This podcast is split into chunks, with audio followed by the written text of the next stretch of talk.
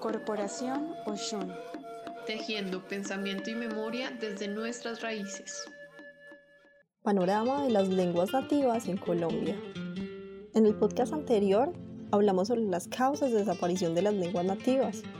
En el día de hoy hablaremos con más detalle sobre cuál es su estado de vitalidad y si éstas se encuentran en vía de extinción. En Colombia, según el último censo del DAN en el 2018, se reconocieron 115 pueblos indígenas, de los cuales solamente 65 de ellos hablan su lengua originaria, a su vez, se realizaron dos preguntas orientadas a la población autóctona en torno a su lengua. Estas se realizaban con el fin de identificar varios factores que revelan la conservación de la misma en la población indígena.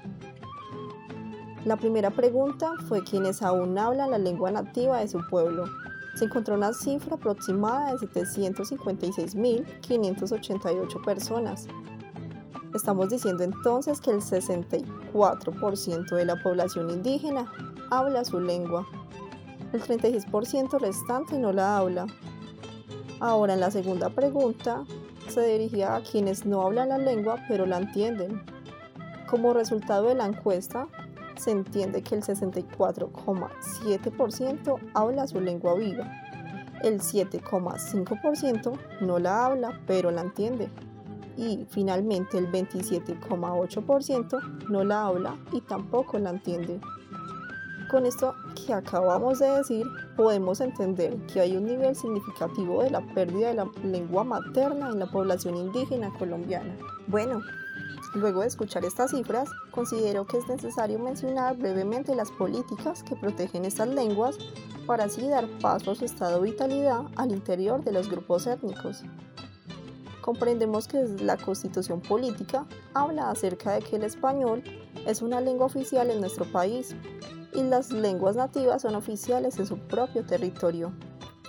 Al igual que la Ley de Lenguas 1381 del 2010, que ésta se encarga de la promoción, fomento y rehabilitación de las lenguas, al igual que dos decretos que directamente son de carácter educativo, como la Ley 115 del 94, donde se afirma que la educación de estos pueblos debe ser bilingüe con mayor prevalencia en la lengua natal. Finalmente, el decreto 804 de 1995 que reglamenta la atención educativa para estos grupos étnicos. Algo destacable es que existe una escala de evaluación de la vitalidad de las lenguas propuestas por un profesor y miembro de la comunidad indígena Tatay. Esto sucedió en el 2016. En esta escala se dividen por su grado de vitalidad y se clasifican en extintas, en situación crítica, seriamente en peligro, vulnerable y no corre peligro. Ahora bien, escuchemos ejemplos de algunas de las lenguas que ya se extinguieron o están en ese proceso de extinción. Por ejemplo, en la Sierra Nevada de Santa Marta habitan cuatro pueblos, los arhuacos o icas, los huihuas, los cogis y los cancuamos. De estos cuatro pueblos, los únicos que han perdido su lengua fueron los cancuamos. Otras lenguas en Colombia también extintas son los muiscas y la lengua yanacona. Sin embargo, este pueblo habita en su mayoría en el departamento de Cauca. Actualmente está en un proceso de aprendizaje del quechua o runachimi, como un camino de recuperación de su cultura.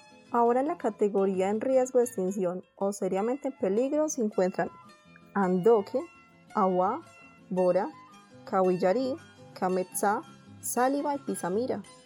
La mayoría de estas lenguas son propias de pueblos que habitan en los departamentos de Baupés, Narín y Putumayo. También están las lenguas pertenecientes a la categoría claramente en riesgo, es decir, que se están empezando a habilitar.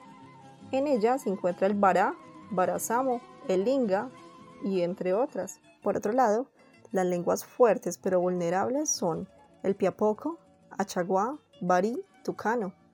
Estas son lenguas en donde se mantiene la transmisión generacional, donde hay un contexto multilingüe y algo muy importante, se aprende en sus hogares. También es que los niños en sus primeros años ven clases con docentes que hablan piapoco y al igual español. También están las lenguas que no corren peligro, como lo es el embera en casos en Chocó, en Caldas, el Nucac, el Sicuaní el cuiva. En general, estas lenguas no se han afectado en la transmisión generacional ni en la organización política y cultural. A pesar de esto, lo que sí ha influido negativamente es la invasión a los territorios como paramilitares y la siembra de cultivos ilícitos. En el caso de las lenguas embera chamí y catío, pese a que aún poseen muchos hablantes en contextos de ciudad como Medellín y Bogotá, cada vez son menos habladas por las nuevas generaciones en los ámbitos educativos y comerciales, lo que implica su continuo debilitamiento.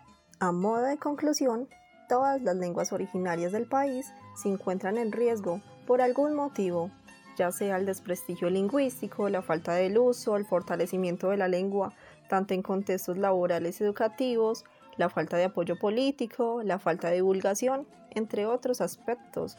Aquí lo más importante es que las mismas comunidades y todos los colombianos adquiramos la responsabilidad cultural e identitaria de asegurar que nuestras lenguas pervivan en las generaciones futuras. Texto adaptado de lenguasdecolombia.caroycuervo.gov.co Documento Lenguas Nativas y Primera Infancia.icbf Ministerio de Cultura. Este podcast fue elaborado por Stephanie Gómez García, estudiante de la licenciatura en Educación de la Universidad Tecnológica de Pereira, para el proyecto Chumbe de Historias.